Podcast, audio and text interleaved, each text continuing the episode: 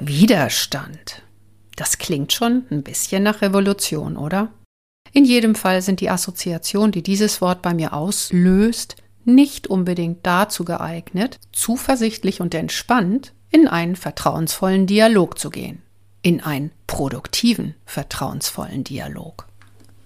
Genau deshalb ist diese Episode mehr als überfällig, denn auch in Managementsystemen wird häufig von Widerstand gesprochen. Mein Ziel heute ist, dazu beizutragen, diesem Wort den Gruselfaktor zu nehmen und dich dabei zu unterstützen, mit dem, was da dran hängt, richtig konstruktiv umzugehen. Mehr ach so als ISO. Willkommen zu dieser Hörreise für selbstbewusste Managementsysteme. Hier geht es darum, wie Menschen und Managementsysteme ticken und bremsen und wie du sie gut und wirksam miteinander verbindest. Ich bin Susanne Petersen, deine Reisebegleitung und wünsche dir viel Spaß und ach so's mit dieser Episode.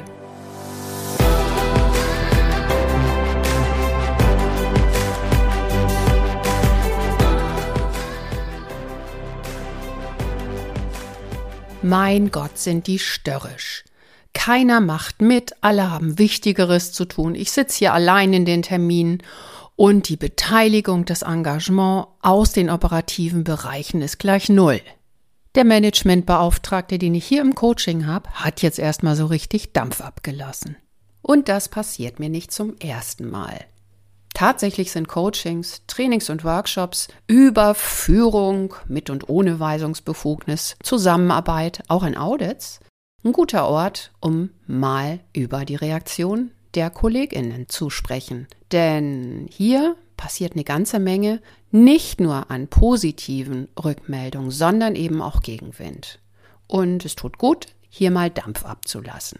Viel zu oft wird der Gegenwind persönlich genommen, wird interpretiert als die wollen nicht mit mir oder man nimmt sich selbst in den Fokus und glaubt, man war nicht gut genug vorbereitet, das Ganze war nicht perfekt genug. So wird der Gegenwind belastend und die Zusammenarbeit macht keinen Spaß mehr. Hier lohnt es sich mal über den Tellerrand zu gucken und genau zu erforschen, warum reagieren die Menschen so, wo kommt das her und vor allen Dingen, was kann man dagegen tun. Schön, dass du wieder dabei bist. Lass uns da doch mal gemeinsam drüber nachdenken. Vorab kreisen wir nochmal über den Begriff und wie er so interpretiert wird. Widerstand, und am Ende habe ich noch eine kleine Überraschung für dich. Dann lass uns mal bei dem Wort anfangen. Denn Widerstand ist, ich habe es eingangs ja schon erwähnt, irgendwie ein bisschen provokant. Doppler und Lauterburg, das waren übrigens die zwei, die den Klassiker zum Thema Change geschrieben haben. Also die beiden übersetzen Widerstand aus meiner Sicht auf eine sehr sympathische Art. Sie sagen nämlich, Widerstand ist eine verschlüsselte Botschaft. Und Nils Pfleging sagt dazu, Widerstand gegen Veränderung gibt es nicht. Nur intelligente Reaktionen auf blöde Methoden. Nils Pfleging hat schon einiges zu Komplexität in Organisationen veröffentlicht, auch wunderbar illustriert, Komplexitoden zum Beispiel. Er bringt gerne Dinge provokant auf den Punkt. Die Quellen findest du natürlich in den Show Notes. Gebe ich den Begriff im Internet ein, dann finde ich eine schöne Formulierung von Beraterkollegen die schreiben nämlich zur Funktion des Widerstandes. Widerstand schützt Teams und Organisationen vor Überforderung und unsinnigen oder schädlichen Veränderungen. Denn jede Veränderung muss ja nicht unbedingt eine Verbesserung sein. Zur sinnvollen Funktion von Widerstand schreiben sie außerdem, Widerstand schützt vor vorschneller Vereinnahmung und dient damit der Überlebensfähigkeit der Organisation. Auf der Webseite steht übrigens nicht Organisation, sondern Organismus. Damit wird deutlich, dass diese Berater auch einen systemischen Hintergrund haben. Sie sehen das Unternehmen als System mit vielen Einflussfaktoren und Elementen und vielen, vielen Wechselwirkungen und Widerstand ist eben eine davon.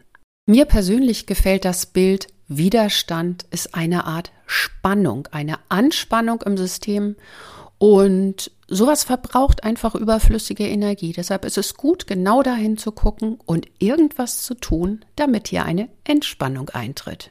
Hier hörst du wieder die Ingenieurin in mir. Jetzt möchte ich mit dir einen Blick darauf werfen, wie es überhaupt zum Widerstand kommt oder zu dieser Anspannung.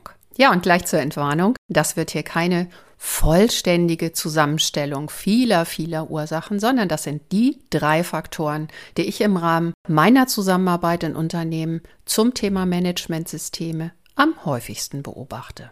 Also mein persönliches Konzentrat für dich. Schau mal, ob dir das bekannt vorkommt.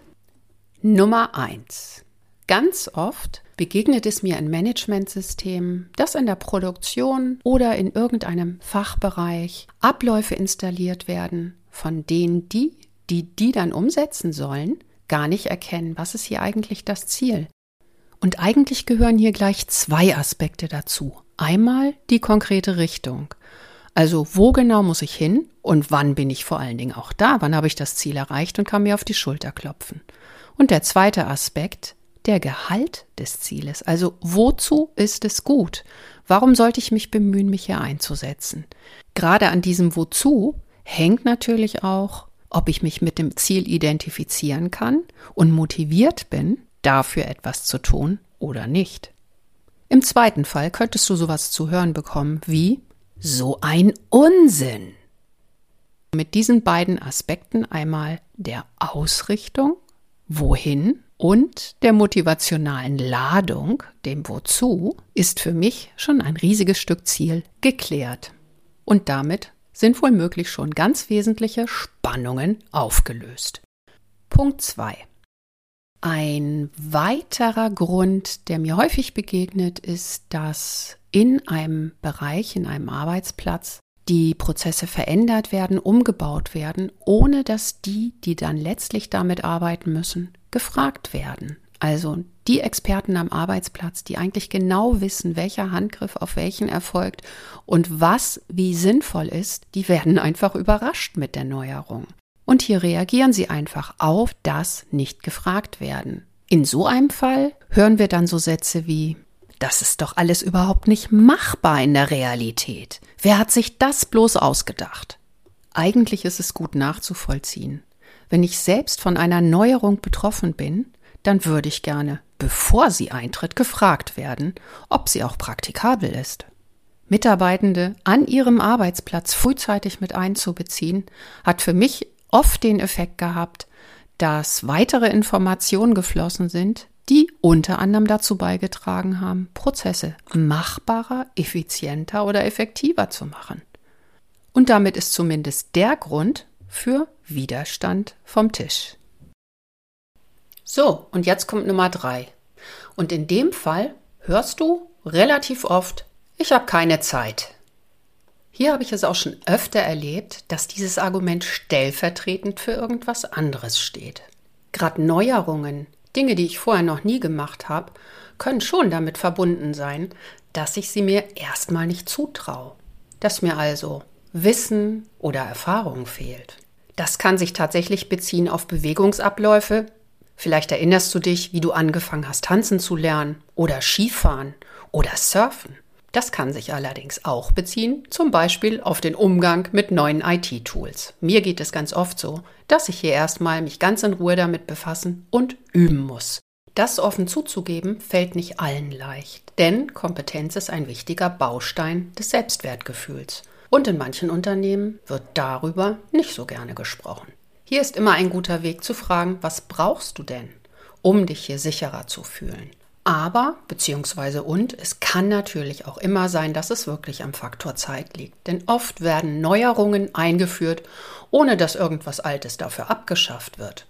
Und dann muss mehr Arbeit in weniger Zeit getan werden. Im Zweifel reicht die Zeit nicht mehr. Und hier hilft es sehr, wenn man mal über Prioritäten diskutiert.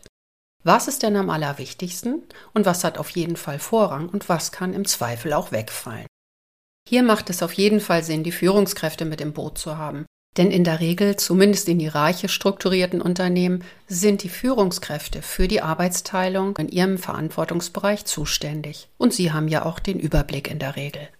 Oder je nach Organisationsstruktur können solche Dinge auch im gesamten Team diskutiert werden, wo einfach alle dann die Arbeit überblicken und sie sich untereinander aufteilen. So, das waren jetzt meine Highlights. Und bevor ich dir alles nochmal zusammenfasse und vor allen Dingen den Fall mit meinem Managementbeauftragten auflöse, kommt jetzt der Tipp, was kannst du grundsätzlich tun, was solltest du auch grundsätzlich beachten, wenn du das Gefühl hast, hier ist Widerstand im Raum. Hier gibt es einen Bremser, eine Bremserin, hier gibt es Reibungen oder hier hakt es. Da die Gründe für Gegenwind so unterschiedlich sein können und es gibt, wie gesagt, noch einige mehr, du hast wahrscheinlich auch gleich Ideen dazu, gilt es an dieser Stelle eigentlich erstmal nachzufragen und zuzuhören. Und das am besten auch in einem vielleicht vertraulichen Umfeld, wo jemand, der zum Beispiel meint, er oder sie hätte nicht genug Kompetenz, tatsächlich auch offen sprechen kann. Also hier genau zu überlegen, in welchem Rahmen spreche ich das Thema an und wie ermögliche ich dann auch offen darüber zu reden. Ja, und das war schon die wichtigste Botschaft, die auch Doppler und Lauterburg in ihrem Buch aussprechen. Raum geben und zuhören. Im besten Fall kannst du dann gemeinsam mit demjenigen, mit dem du da sprichst, die Botschaft entschlüsseln und dann auch tatsächlich nutzen, um die Neuerung, den Prozess, die Arbeitsweise zu verbessern und passender zu machen für die betriebliche Praxis und das Unternehmen. Im Fall des Managementbeauftragten aus meinem Coaching vom Anfang war das Ziel auch nicht wirklich klar. Hier waren Kollegen eingeladen, die ihre Zeit in der Besprechung abgesessen haben, ohne tatsächlich wirklich zu erkennen, worin der Nutzen für sie besteht. Es handelte sich, glaube ich, um eine Reklamationsbesprechung und hier waren die Ursachen immer die gleichen. Da hätte es sie nicht gebraucht an der Stelle. Also sie haben hier im Grunde ihre Zeit verschwendet und den Zettel ausfüllen, das hätte der Managementbeauftragte, der Qualitäter hier an der Stelle auch alleine gekonnt. Die Besprechung war aus ihrer Sicht nur ein unsinniges Ritual, was gemacht werden musste, weil es das Managementsystem gibt und weil das irgendeine Normforderung war. Und das reicht aus meiner Erfahrung für echtes Engagement und echte Motivation nicht aus. So, und jetzt hoffe ich, siehst du Widerstand in einem klein wenig anderen Licht. Widerstand als verschlüsselte Botschaft und als Unterstützung für dich, Neuerungen und Veränderungen noch besser und wirksamer zu machen fürs Unternehmen und auch für dein spezielles Ziel. Ich habe dir die drei wichtigsten Gründe genannt, die ich in der Praxis beobachte, nämlich einmal, dass das Ziel nicht klar kommuniziert ist und demjenigen, der jetzt was Neues macht, gar nicht klar ist, was daraus für einen Nutzen generiert wird und was daran sinnvoll und hilfreich ist.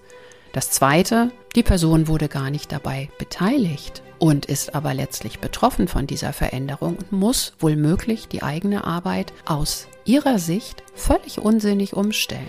Und das Dritte, fehlende Kompetenz, sich das Neue oder andere nicht zutrauen. Ich fühle mich überfordert durch diese Veränderung. Einmal, weil mir vielleicht eine spezielle Qualifikation oder Erfahrung fehlt oder weil ich einfach keine Zeit habe und wahnsinnig unter Druck stehe. Und für all das gilt, wenn diese Signale bei mir ankommen, die ich als Gegenwind interpretiere, als irgendwas ist ja komisch, dann in die Kommunikation, in den Dialog gehen, in einem möglicherweise geschützten Raum, wo man vertraulich miteinander sprechen kann, diese Botschaft entschlüsseln und im besten Fall auch gemeinsam mit dem Sender bearbeiten und nutzen, besser zu werden. Soweit meine kleine Zusammenfassung und du wirst es schon ahnen, das war ein winziger Ausschnitt aus einem sehr, sehr großen und sehr spannenden Thema. Hat's dich jetzt ein wenig gepackt und du möchtest mehr wissen? Und jetzt verweise ich tatsächlich mal wieder auf mein Buch Führung und Zusammenarbeit in Managementsystemen. Da steht nämlich noch einiges mehr drin über Widerstand. Ja, und dann war da doch noch eine Überraschung, die ich angekündigt habe. Diese Überraschung hat einen Namen. Es ist ein E-Book, das heißt, wie Gegenwind dich und dein Unternehmen nach vorn bringt. Ich habe die wichtigsten Inhalte und einiges mehr zusammengefasst und das kannst du dir natürlich auch runterladen. Ich hätte dafür gern deine E-Mail-Adresse. Den Link dazu findest du auch in den Shownotes. Ansonsten geht es weiter in zwei Wochen und bis dahin lass es dir gut gehen und bleib selbstbewusst ich bin Susanne Petersen und ich freue mich, wenn wir uns wiederhören. Bis dahin.